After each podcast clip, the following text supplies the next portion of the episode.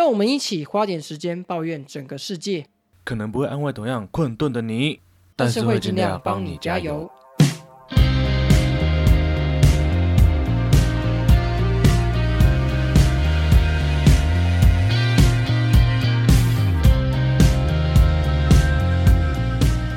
大家好，我是吃春样。大家好，我是花莲王今天是二零二三年的六月二十九号晚上十一点半，又到不要忘我叫的时间啦。，Me too，啊，Me too，这我熟啦。又在装熟。难道我是黑人吗？哇，他现在是从里到外都黑啦。其实我本来就知道，黑人陈建州跟他老婆范玮琪，就是在演艺圈的势力是非常庞大的，大家好像都不太敢得罪他们。只是我没想到这一波 Me Too 烧到他们之后啊，其实蛮多人都对他有很多不满呢。我看底下都没有人愿意挺他们，连他们的好朋友马 K 哦都落井下石，真的要笑死。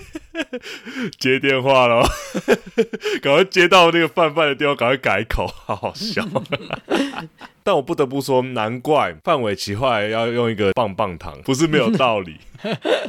因为黑人有黑社会嘛，啊，范玮琪就棒棒糖啊。你看范范范玮琪有棒棒糖，黑人陈建州有黑社会妹妹。我想说，他们夫妻俩的品味应该是差不多的，都是建立一个后宫的概念，你知道吗？台面上当夫妻，台面下其实两个人都很会玩呐、哎、不过这一波其实又让黑社会美眉的以前那些成女啊，又被讨论了一波起来，你知道吗？像我就回忆起以前的那些成员，我真的觉得到现在为止，真的可以颁给一些人一些奖项，像是最佳赚钱奖啊，我就一定要颁给丫头，干他真的很会赚呢、不对吧？最佳赚钱奖应该算昆凌一份吧？他应该是最佳嫁人奖啊，但赚钱我可是不知道。那我要再讲一个。最疯奖绝对是强强吧，他现在很努力的做自己，哎，我不是最佳大妈奖吗？这可能还要再颁给谢和弦。如果她是黑社会女孩的话，她可能只是普通黑社会而已。不对吧？谢和弦就要被放到棒棒糖男孩去了吧？他的棒棒糖是自己卷的卷烟，对不起，我骗了你。卷烟的烟草不来之后散。那最潮奖绝对是要颁给鬼鬼的吧？哎、还有最想转台奖也是要颁给鬼鬼吧？确实，哎，我之前看什么来吧营业中，一看到鬼鬼转台转台转台转台，直接转台。他真的是票房毒药哎、哎、不过黑人现在被爆这个东西啊，一定是他之前跟上帝请假太多次，欺骗上帝太多次，所以导致他现在有这样的后果，真是不意外呢。这时候我就要引用张韶涵的说法了：黑白狗别乱叫。黑白狗别乱叫，博关注，好好笑。明明就是四五年前他跟范范闹不和的事情，结果现在又可以拿出来讲，我只能说时空旅人张韶涵。哎、不过你有看到范玮琪他的说法吗？他说什么黑人都不喝酒啊，家里只有一张床，什么怀孕期间出去只有五次左右。我想说，哇靠，他讲这些大话都不怕别人找出证据来打脸他吗？果不其然，微博网友在他发出声明之后，直接翻出一堆证据。哎、哎，我真的没有想到，我们两岸网友终于有统一意见的一天。抓到你就是中共同路人，他们真的为了祖国而努力，你知道吗？好好笑。我就说嘛，范玮琪的公信力就跟他的学历一样微薄啊。因为他们是哈佛大学、哎、他是哈佛学分班，请更正，人家才不是哈佛大学，是哈佛学分班。不过这时候是不是要叫萧煌奇出来救援了？眼前的黑不是黑，你说的白是什么白？等下消防局又要来告你。我真的想给你看，我现在没有戴眼镜的样子。好，不管怎样，就算黑人跟他老婆在演艺圈势力有多大，我们还是要支持这些曾经受害的女生哦，站出来为他们自己发声呐、哎，虽然我们在节目上大开范玮琪跟她老公黑人的玩笑啦，但其实我们也是站在一个尊重受害者的立场，也希望这些深受 Me Too 困扰的一些受害者啊，都可以终有一天能伸张正义，这是我们一贯的想法。好了，那我们本周的开场到这边，花莲王，我们本周的抱怨内容，你要抱怨的是什么呢？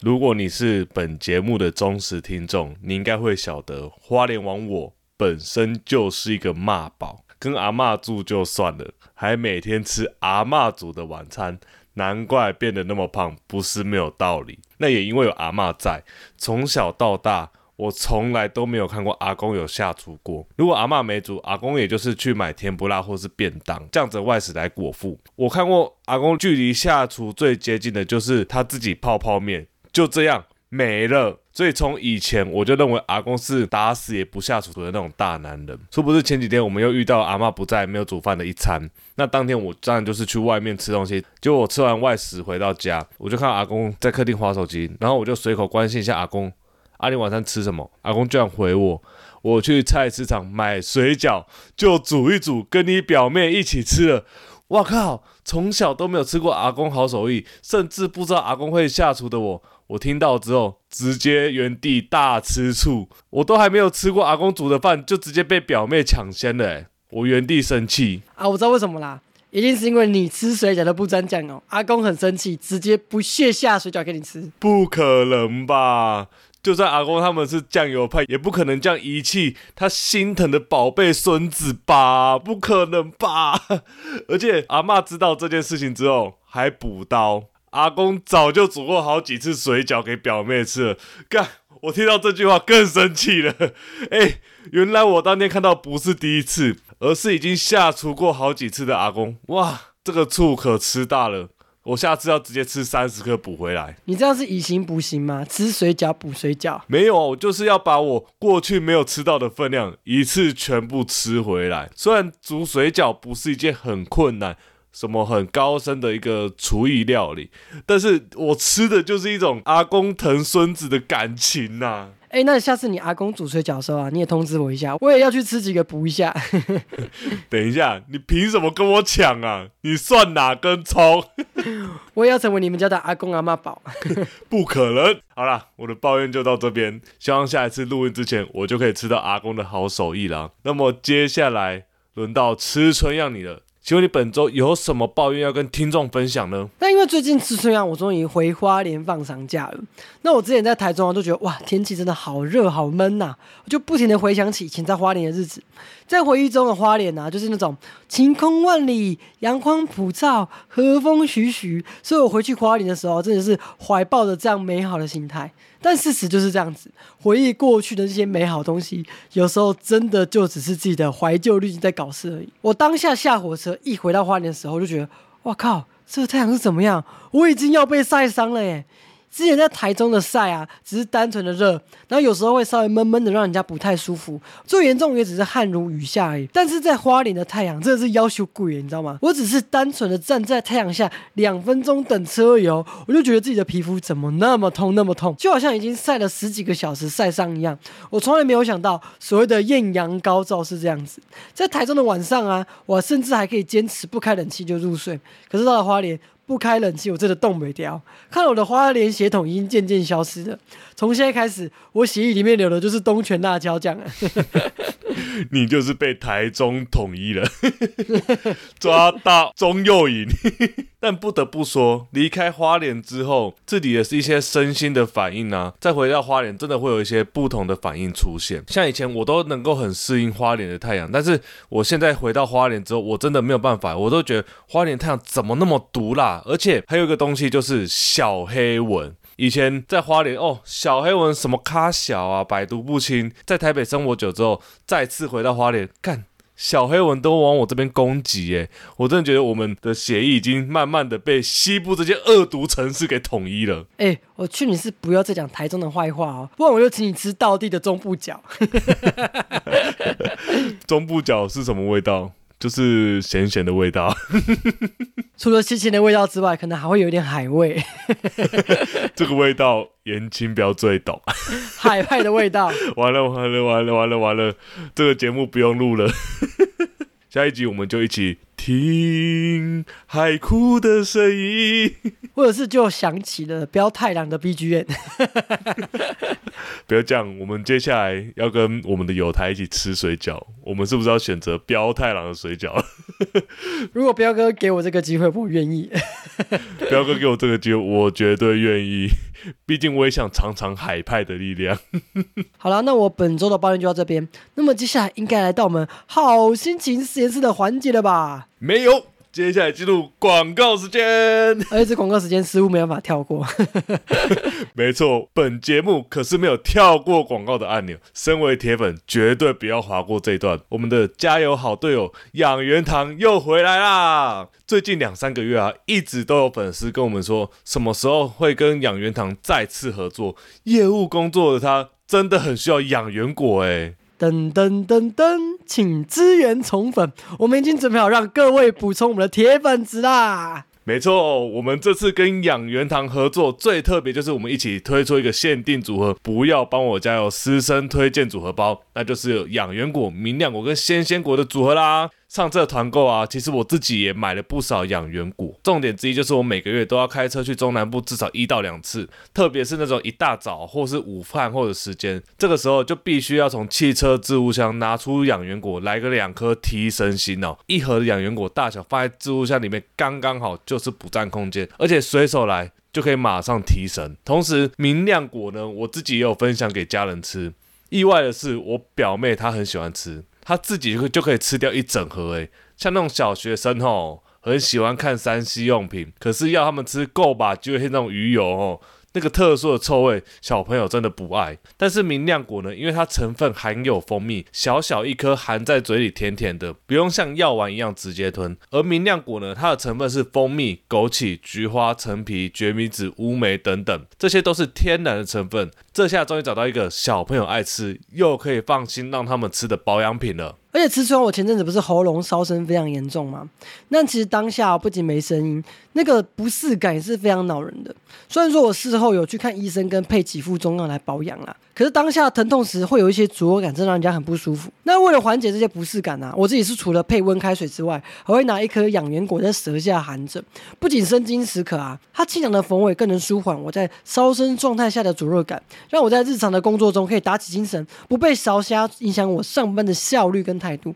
这样好吃又好用的养元果，一定要推荐给不要帮我加我的各位听众啦。而且养元堂他们贩售的东西都不是药品，想到就可以补充，随时随地轻养生。即日起到七月十六号，只要点选我们的单集资讯栏，或者是 IG 主页的连接，就可以进入到我们的专属合作页面。要在这个页面购买才有专属优惠哦。如果你有选择困难症呢，直接挑选我们帮你配好的私生推荐组合包，时尚养生一次拥有。而且告诉我们的铁粉哦，如果你买越多就优惠越多哦，赶快手到去购买吧！谢谢我们的加油好队友养元堂。好了，那么接下来到我们好心情实验室的时间。那么花莲王本周的好心情实验室，你要推荐的好店家是什么呢？大家如果想到放天灯，会去哪里呢？第一个想到一定是平溪的十分，对吧？那除了去十分放天灯、看瀑布之外，平溪线上还有哪些好玩的地方呢？今天我们要介绍的是位于十分的下一站大华车站。这个无人车站居然隐藏着一间秘境咖啡厅。那这咖啡厅呢，它叫雨露，它就在大华车站月台的后方。下车之后不用特别寻找雨露在哪里，因为它就在你眼前。真的是火车第一排呢，而拥有这样特殊风景的咖啡厅，我想全台湾大概一只手就可以数得完了吧？不晓得大家去咖啡厅的目的是什么呢？是写作业、处理公事，还是想要获得一杯快速提神的解药？又或者是像我想要与世隔绝，获得一个惬意的下午呢？如果你也有相同的想法，那你就应该来雨露一趟。但在这里，除了有好喝不苦涩的手冲咖啡之外，他们家的餐点也是自己做的。第一个，我就要推荐他们的布朗尼。他们布朗尼跟一般外面市售的布朗尼不太一样，一般外面的风格都会是比较甜，口感比较厚实的风格。但他们呢，是除了甜之外，又加上苦，苦中带甜，中和掉甜的腻，旁边再加上一匙鲜奶油，那完美的融合，仿佛就踩在巧克力云朵上面。是来这边必点的甜点。再，如果你想要吃点咸食的话，你可以点他们的起司蛋吐司。他们的起司蛋吐司是比较松软的外皮，但是里面的起司会拉丝。一口起司蛋吐司配上一口咖啡，可谓是人间的一大享受啊！而店外门口铁轨的摩擦声，以及来往旅客上下车的声音，俨然成为店内最自然的音乐了。如果不是店内招牌以及火车上的中文字，我还以为我来到的就是日本了。最后搭配旁边溪水声以及虫鸣鸟叫，不知不觉一个下午就过去了。那他们餐点每一个落在一百五到两百之间，虽然小贵了一点，但是因为开在这种偏僻的地方，所以我会给他多一点的宽容。那大家如果想要前来雨露的话，建议你是骑车走木栅来到平溪，或者是搭火车走平溪线来个铁道小旅行吧。那以上这就是本周的好心情实验室。如果你喜欢我的介绍，请一定要到店家品尝，并且在他们 Google 评价留下五星好评哦。那么以上这就是本。周的好心情实验室，雨露咖啡。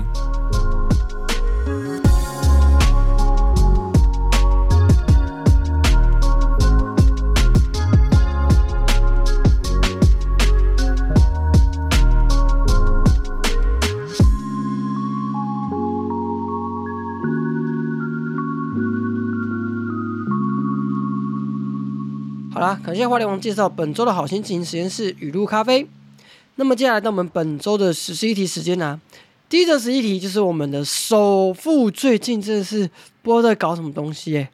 你知道近期我发现啊，最近的有钱人真的是有够无聊，明明可以做许多享受人生的事情，明明都已经财富自由了，却一下去深海。啊！一下要铁笼决斗，啊！一下要参选中华民国的总统。你知道有钱的世界，我真的不能理解。就是因为钱已经有了，所以才要解锁一堆其他人生成就啊！不然人生活着有什么意义呢？又不是像比尔盖茨这种佛心的，直接把钱全部捐出来做善事，对不对？所以我就不懂的是，我们的 Elon Musk 跟祖克伯到底在搞什么？哎。他们真的很爱闹事。最近啊，我们的马斯克马大大，他就是很喜欢在推特上嘴炮嘛。其实大家也都知道，他就是喜欢这样子的人。那为了自由自在乱讲话，他甚至把推特直接买起来了。结果前阵子你知道他说什么吗？他说：“哎，我要在铁笼擂台上面来会会主克伯，让他知道谁才是老大。”然后原本大家想说这个只是在开玩笑打屁而已。结果主克伯看到这篇贴文，马上上传该则贴文的截图，并呛瞎说：“你把地点给我啊！”马斯克马上就回他，地点就在拉斯维加斯的八角笼啊，怎样？哎，他不知道祖克伯他是巴西柔术的黑带吗？他怎么敢这样子去挑战祖克伯？这种对决不是像在网络上嘴炮打个字就可以解决嘞。所以看到这边啊。很多网络上面的吃瓜群众都疯掉，他们一边在想说，他们到底是在闹，还是很认真在准备啊？因为毕竟他们这样子的叙述，感觉就只是在开开玩笑啊。结果你知道，终极格斗冠军赛 UFC 的总裁，他就为了这篇贴文，特地打电话询问两位顶级富翁。你们是认真要打，还只是在那边冷笑？哎，结果他们两位都证实对这场决斗非常的认真，因为他们都找来一位知名的科学家弗里德曼来练习武术。这位专家他不仅是科学家，他还有巴西柔术的最高黑带等级。他就出来证实说，哎，他们两位是认认真真的在练习武术的。哎，他也提出，原本大家担心马斯克，因为他就没练什么武术嘛。其实他练完之后呢，他觉得他的力技跟地板技方面的表现蛮出色的。相信地下赌场的老板们看到这则消息，应该兴奋的睡不着。那个赌盘应该是很赚的。我是没有那个胆哦，我去玩地下赌盘啊。不过我可以向你在这边发起一个赌盘，就是如果你支持马斯克。你就买一股特斯拉，如果你支持主克伯，你就买一股 Meta。那我支持和平，不要打架，因为我一股都买不起。哎，什么一股都买不起？一股很便宜耶！如果是以这礼拜的股价来看的话，两家公司一股的股价大概都在美金两百五到三百之间，也不过就是九千到一万。我就不相信你这点钱也拿不出来，还是其实你是想要再拔草测风向一下，看看马斯克练的状况，再决定要下注哪。好啦，其实我理性的分析啊，虽然祖克伯他的巴西柔术练得比较久，但是我觉得马斯克的胜率可能是蛮高的哦，因为毕竟祖克伯才一百七十一公分，马斯克可是一百八十几公分，而且他体重绝对比祖克伯还重，这样大的重量，其实在那种格斗场上啊，就会有很大的优势，他可能一压。让他知道什么是特斯拉的重量。靠腰，那统称不就是冠军大热门？他的吨位可是比马斯克还要再大的吧？如果再加上他哥哥国栋的话，哇，兄弟齐心三百公斤呐！你不要把我要讲的直接讲走好不好？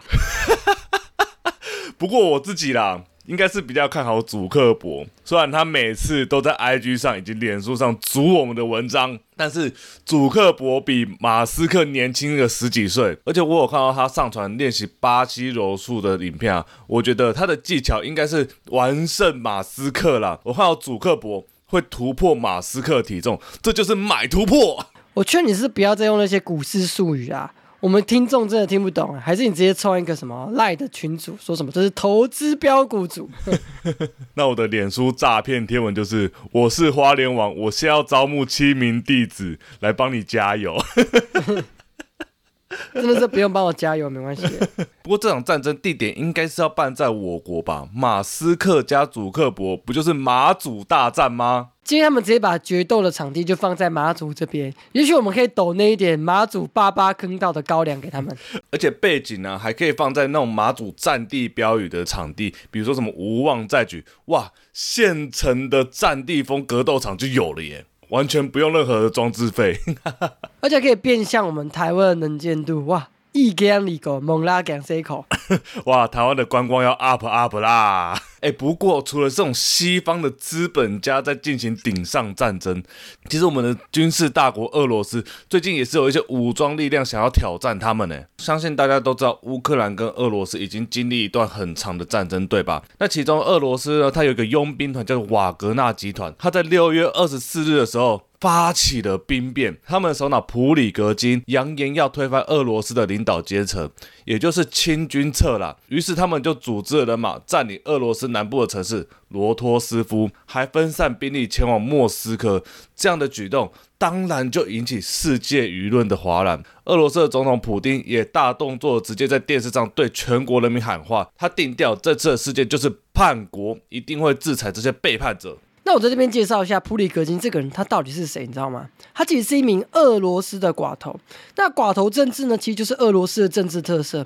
那所有的寡头，就是将大部分的力量啊，比如说财富、家族力量、军事力量等等，集中的控制在少数的特权阶级上面的。那普里格金就是这样的一个重要的俄罗斯寡头。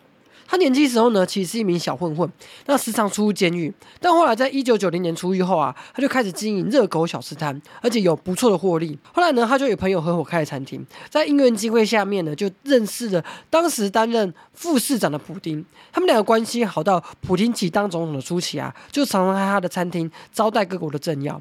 普里格金他后来创办的公司啊，也获得了俄罗斯学校跟军队的餐饮合约。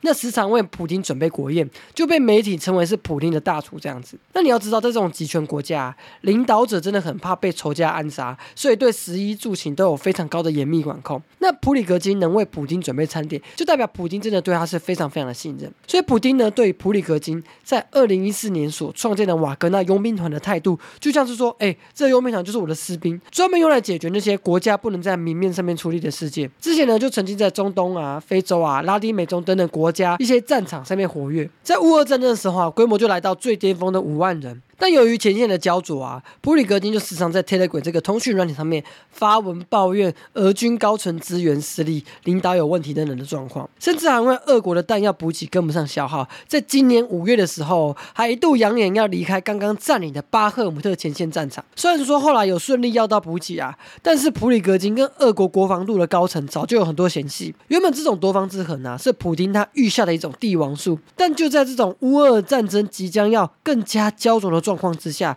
普里格金用这种方式表达他对俄罗斯国防部长肖伊古跟参谋总长格拉西莫夫的不满，就确确实实的挑战到了普京的权威性。不过，就在大家以为有大场面要发生，事态要变得更加严重，都准备好爆米花要迎接俄罗斯的内战哦。结果这个时候，白俄罗斯的总统卡申科出来缓颊，接着俄罗斯就撤销对普里格金的指控了。而普里格金本人呢，他则转向白俄罗斯接受政治庇护，在离开罗托斯夫的时候，还接受民众夹道的欢送。这样大条又紧张的骑士，突然就这样画下一个休止符，好似什么事情都没发生一样。不过呢，事情真的会就这样结束吗？其实很多人都在猜测，这样的内战虽然没有发生，可是这次的叛变，不管结果如何，其实都很明显在挑战普丁。他在国内外的绝对统治力似乎有了一些动摇，不像在过去，他在国内可以呼风唤雨，所有人都听从他的命令，而是开始有人有一些不同的声音，而且还是他身边最亲信的人，为了维持。颜面。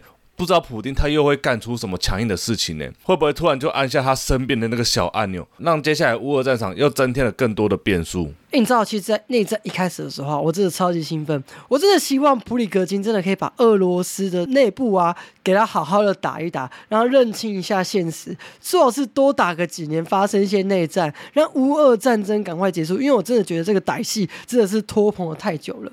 顺便也把压力就转到中国上面，因为你知道，如果没有俄罗斯撑起那些国际舆论的最低线，那其实中国绝对是会被骂的最严重的时候。现在他就是待在俄罗斯的底下，让俄罗斯。被骂，他慢慢的发育，我觉得也是时候该扭转下来，让中国接受第一线的恶意，让他不要在那边对我们台湾颐指气使，在那边做一些让我们觉得很恶心的事情。但我自己想法会是。这起事件说不定就是普丁他一手策划的，因为一开头不是有提到说俄罗斯是这种寡头政治吗？那这种寡头政治啊，在最上位者，他其实一段时间就会想要把他自己身边的人换掉，毕竟如果让他身边的人继续养大的话，有一天就会来威胁自己。于是他有可能就跟他最亲信的普里格金密谋了这样的计划，透过这样的方式假装是普里格金发起的挑战，但其实是跟普里格金交换条件。把这些目前在国防事务上面当权的，比如说像国防部长，比如说像是俄罗斯的将军给撤换掉，让这些透过战争而起的军人们不要借这个机会偷偷壮大自己，而成为自己未来的眼中钉。哎，其实你刚刚那个推论啊，其实也不无可能啊。就有一个推论是暗黑兵法，就是普京为了要对于国内的一些军方高层做一些洗牌，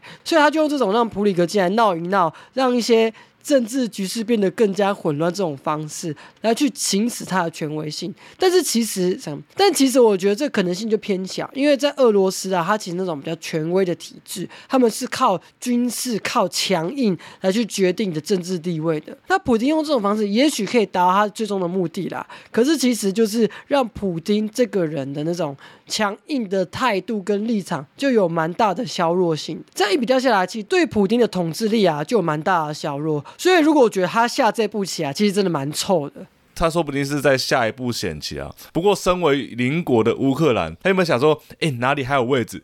鸡排真奶一份，要切不要辣，准备找个好位置，要看好戏的时候，结果位置都还没有坐热，鸡排都还没有炸好，就进广告了，在搞什么啊？哎，原本乌克兰立场是想要看好戏，但是我觉得他们接下来要抓雷弹了，因为普京在国内政治大摔跤啦，我觉得他会在乌克兰这边找回场子，可能会来一波大的，也不一定。那按钮真的要准备了吗？有些人按钮真的是不能随便乱按呐。好了，我们讲完国外的新闻，我们把焦点拉回来国内。那大家应该都知道，我们政府呢，为了洗刷行人地狱的恶名，它从六月三十号开始，你只要在行川县没有停让行人的话，最终可以罚新台币六千块钱。但是除了这个罚款提升之外呢，本月中警政署也一并公告，未停让行人的取缔标准，将从原本的三公尺或是三个整木纹，改为只要行人踏上行川线就取缔这个标准。不过这个标准一出来，哇！各大新闻底下留言全部都是炮轰，说那这样子我车要停多久？那这样子根本就是变成汽机车地狱了吧？大家都不用回家是不是？大家都不用开车是不是？那也因为这样的舆论四处而起，所以我们的交通部长王国才呢，他就说啊没有啦，我们这个是在演绎当中啦，我们都会在想看看这个标准到底要定在哪里。那最后他们的决议就是，我们有可能会朝过半再来停让这个标准去迈进。那最终他们的决议就是维持原本的取缔标准，那就只有提高罚款而已。不过我们之前就有在节目中提到过，要改善交通有三一，分别是教育、取缔跟工程。可是从我们刚刚的叙述就有感受到，这些长官的思维都还是只有在重视提高取缔标准而已，而不是三个面向一起迈进。之前台女童被汽车撞死的时候，我们交通部长他说要。调整十项，到现在相关的办法进度到哪里了？一个影都没有。然后我们的道路设计有变得更加保障行人吗？你有没有退缩、减短行穿线的长度、人行道外推，以及增加更多的行人庇护岛？这些？道路改善依然牛步，甚至还退步。很多重铺的路面，那个标线呢，又退回更古早的年代。新川线在外面就不说了，甚至有的路连实体人行道都拔掉了。你只想要一昧的提高取缔的标准，却没有让道路变得更加安全，那只是会徒增这些不同种类的用路人他们互相对立的状况而已啊。最后再说啊。这个争议太大了，我们再研议看看，最后做法是什么？我们放宽，回到原点。这次取缔标准的调整就是一个血淋淋的案子啊！当大家对这件事情有意见的时候，交通部的做法就是我们调整标准，维持现状，或者是改成过半再停档，而不是提出更多相关的配套措施。这种头痛医头、脚痛医脚的思维不变，它只是会造成交通拥塞，又依然维持行人地狱而已嘛。而且我在网络上我看到一个说法，我觉得蛮好笑，就是台湾唯一有跟得上国际的，大概只有法子而已吧。但也许法子有跟得上国际，但我们执行面就完全没有跟到。尤其是我前阵子又看一篇新闻呐，就什么哦，我们今年度的一些行人出事率啊，跟去年比起来有提高，而且我们今年二月份就开始宣导喽。所以结果是怎么样呢？是这些行人他们自己会违规才导致的啦。所以我们要更加强取缔行人违规的部分啊。我想说，哎，三小什么时候？然后这个推论变得这么滑坡了呢？然后我仔细看那个数据，今年跟去年比也才多十九个人而已。而且去年的时候不是疫情嘛，大家根本也不敢出门。我们只比去年多十九个人，不就代表说，哎，我们这个交通的状况有趋于比较稳定的状态吗？这个时候新闻还要用这种方式来抹黑我们对于行人路权的努力，我觉得真的是下西下子。而且他用的还是四月数据。这个时候呢，大家其实关心的程度还远不及女童被撞死的那个状态，同时警察执法的力度呢，也没有像现在的那么积极。而且这个新闻就很奇怪啊，你的思维怎么会是检讨最弱势的那个人呢？就像是机车被汽车以及大车撞死越来越多，那我们做法是什么啊？机车进行内车道啊，机车强制带转，这什么逻辑啊？你就是在检讨一个被害者而已啊！所以这就是我们的教育失败嘛。而且我还有看到一些法盲在喊，他说红灯有行人通过，是不是也要让？这样根本是汽机车地狱，根本就是行人霸权了嘛！通常会讲这种话的，基本上就是那种本来平常通过行穿线的时候就不会停让行人的车本大爷啦。基本上你车辆越大，动力越大的驾驶人。本来就应该负起更多注意的责任。对于越弱势的用路人，本来我们就应该提供更多的保障啊。像欧洲，他们甚至到那种行人至上的地步，也就是在这种市区道路啊，行人不管什么时候穿越，你都应该要停下来，都应该要让他们先行。我们台湾只不过是要求你在行穿线停让行人，你就做不到了。那你这边还什么哦？红灯通过行人是不是也要让？你还不如就先把这些基本事情做好。所以啊，我觉得这些人他们驾照应该要重考，要么就吊销。他们驾照根本就鸡腿换来了嘛，根本就没有建立起一个正确的观念，就可以获得这个驾照，根本就是我们道路交通的一个最大的问题。我们的做法应该是去督促政府改善我们道路的设计，减短这个停让行人的时间，而不是要求这些行人就给我在那边等。马路是用来给车走的这种车本思维。不过讲到这里，大家应该很关心，我们要怎么避免自己不小心违规被开单吧？其实很简单，就是通过行穿线的时候先减速。如果你发现有视线死角，你就停下来确认一下没有问题。再走，像我自己，如果遇到行人，一定先停，确认他是不是要通过。好，没有要通过，我再离开。时间久了，你就养成这个习惯，你自然就不会被开单啦。像大家就会蛮常贪图一时的方便呐，把摩托车或是那种汽车就停在人行道或是一些骑楼上面。其实我每次走在路上遇到这些人的时候，我想说，我是不是要学王楠一下？要么就是拿那个喇叭去扒他，或者是直接依照交通法规直接走上就这个车子。可是我想一想，我住在台中，还是不要好了，不然我就在棒球队用球棒招呼。看来你应该是要找王楠去寻求道路庇护的部分。那如果你想要像我一样，一起为行人安全多做一点事情。那么八月二十七号环路渔民大游行，欢迎大家一起来参加，一起呼吁政府，让大家可以行得安全又顺畅，让更多人去重视这个议题。那如果你想要更进阶的话，那就是直接参考交通平权议员名单。像这些议员呢，澄清会刊改善你生活圈的交通动线，不管是增加更多的实体人行道，或者是改善有问题的路口标线，都是一个很好做法。你也可以直接透过 IG 来跟花莲王我讨论啊。像我最近才送出两笔澄清，就是想要把我家附近这边的路口改善改善。不然每次其实我通过这些行船线的时候，我都会提心吊胆。因为车子根本还看不到我，就会直接撞到那个行川线了，非常的可怕。希望我们可以持续改善，不只是做好事，也是让我们自己的生活更有保障啦。好啦，那我们本周的时事就讲到这边，接下来是推荐 podcast 的环节。请问吃壮，你本周要推荐什么 podcast 给大家呢？大家喜欢日本吗？台湾人对于日本总是有莫名的好感，不管是他们的生活环境、穿搭风格，还是文化特色，真的有好多好多的哈日族爱死日本呢。他们不是正在日本旅游，就是前往日本旅游的路上。那如果各位听众你也是这样的在台日本人，那么我今天要推荐的 Podcast《日本他特搜》，绝对可以满足你对于日本旅游所需的一切知识跟资讯哦。那日本他的时候呢，他是由主持人研究生 Kiss 他所主持的节目。那研究生 Kiss 呢，在日本已经有很长一段时间了。他之前呢是创作者说这个 podcast 的主持人，今年开始转换跑道，跟大家来聊聊他对日本的研究跟所见所闻。他周一到周五都有更新，礼拜一到礼拜三呢会带大家特搜日本的行销与科技，还有日本的文化与消费特色等等。那周四周五呢，则是会介绍日本旅游、铁道、饭店、航空等等去日本旅行的必备资讯，让你可以在在上班期间每天神游二十分钟的日本。那各位听众要注意啊，听这个节目会有一个很严重的副作用，那就是听一听就会不小心败了前往日本的机票，请酌量使用哦。像我自己最喜欢的一集节目呢，是第一百一十二回日本人最喜欢的食物 Top Ten 冠军宝座维持三十年屹立不了这集节目。那吃虽然虽然我没去过日本，但对于日本的食物非常感兴趣。小时候看哆啦 A 梦跟我们这一家这两部动画的时候啊，就觉得他们味噌汤、白饭、鲑鱼的早餐真的好赞哦。长大之后更是爱去日本料理店用餐。听完这集的介绍，更是对于最道地的日本美食有了更多美好的想象。那各位听众要注意啊，听完这一集一定会很饿，记得边听要边补充适量的日本美食哦。好了，那么就是我以上要推荐的 Podcast 日本大特搜。如果你喜欢我的介绍呢，那就一定要到 Apple Podcast 或是 Mr. Bus 等等平台上面追踪他们，并留下五星好评，然后再去追踪他们的 IG 或是脸书专用。那么以上就是我今天要介绍的 Podcast 日本大特搜。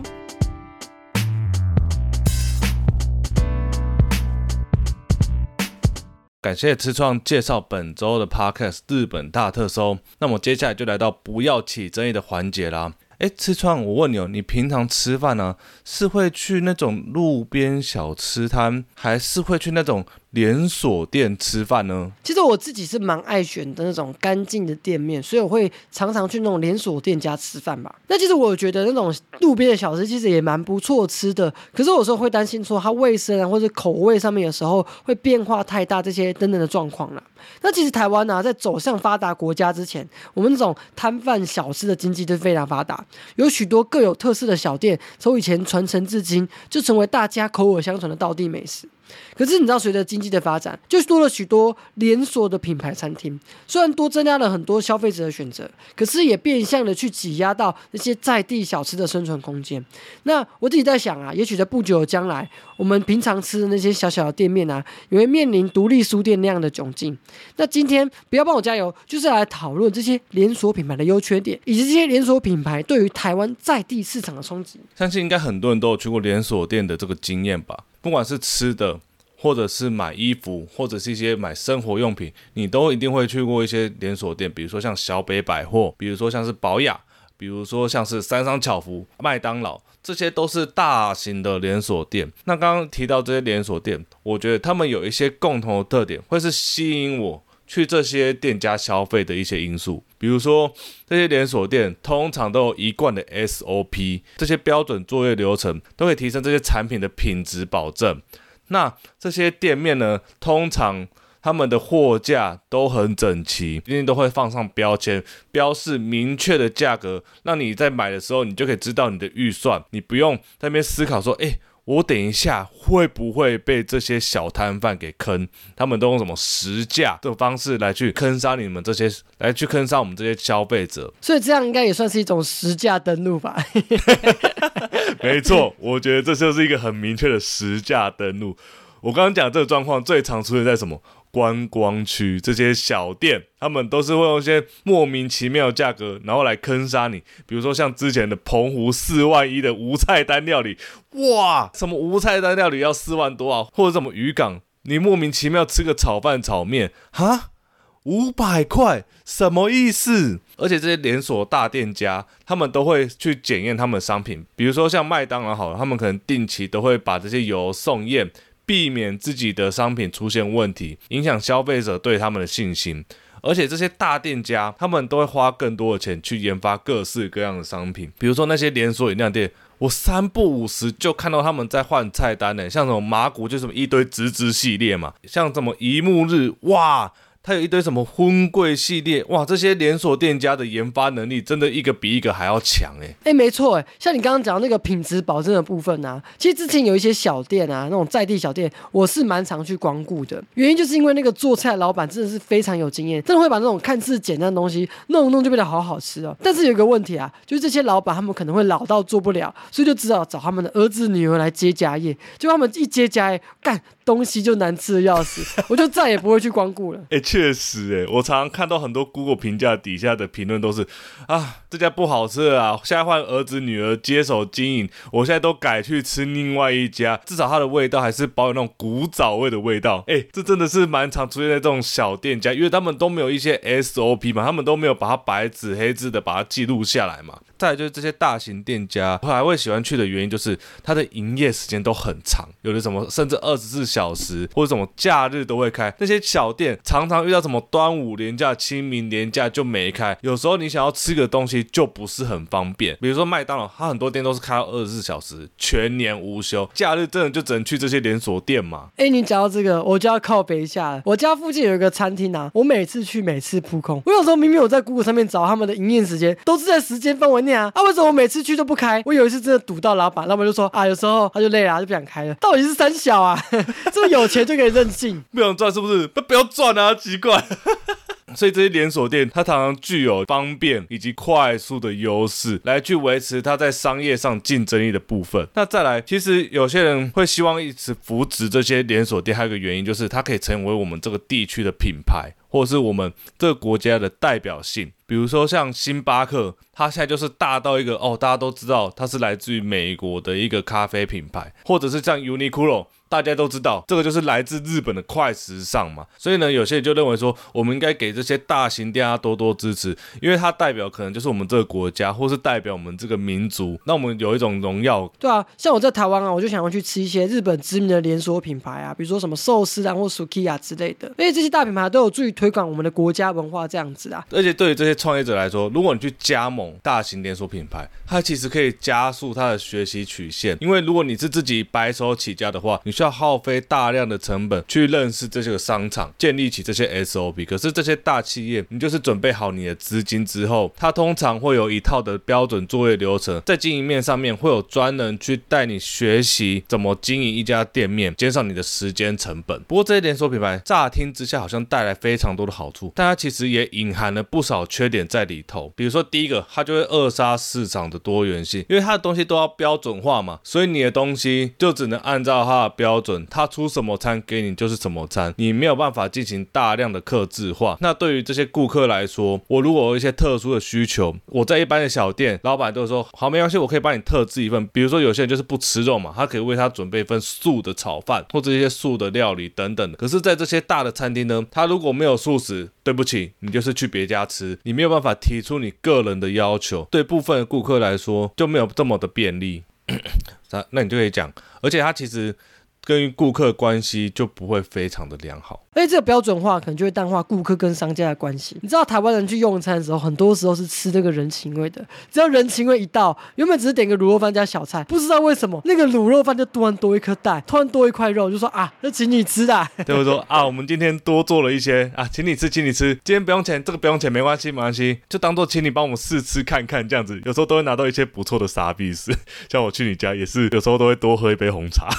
或饮料免钱之类的，对啊，就是顾客跟老板的关系真的会非常亲密。有时候老板说今天要点炒面哦，啊，今天要点那个三明治要加辣，对不对？老板都会记很熟，直接跟顾客的一些关系。可是如果你去连锁店，很多都是那种什么啊聘起来的员工，他才不会特别去经营你这个店家跟顾客的感情嘞。你去连锁店啊，那个店员就是打来打工的，他也不会给你好脸色看。有时候其实你就看那个店员脸臭的样子，想说干我来这家店为什么要来受苦受难？明明也没有多好吃。吃。而且你有时候也会觉得说啊，这些员工虽然有时候会对你笑笑，但是都是虚情假意，都感受不到这些店家贩售商品给你的热情。那除此之外，我们的品味也会因此大众化。比如说像咖啡厅好了，如果都是这些星巴克、路易莎这些店面的话，你的品味根本就是大众化了，因为它都是用一些普罗大众一般可以接受的豆子，它也不会有什么特殊的香气，它就是哦能喝就好了，能喝就好了，味道 OK 就好。但是对于这些食物，你就不会有更精经济的要求，你不会知道说这些产品真正好的地方在哪里，你不会吃到食物的原本鲜味，因为它控制成本嘛，所以它自然就不会端上最顶级的产品给你。那如果你又是常去这些连锁店家的话，你就会变成以这些店家的口味为标准，丧失吃美食的能力了。而且除此之外，我们会被这些连锁店面呢进行一些价格上面的制约。你想想，如果这些连锁店面很多，代表什么？品牌少，竞争者也少，而且在在价格上，我们可能就被这些连锁店家给制约。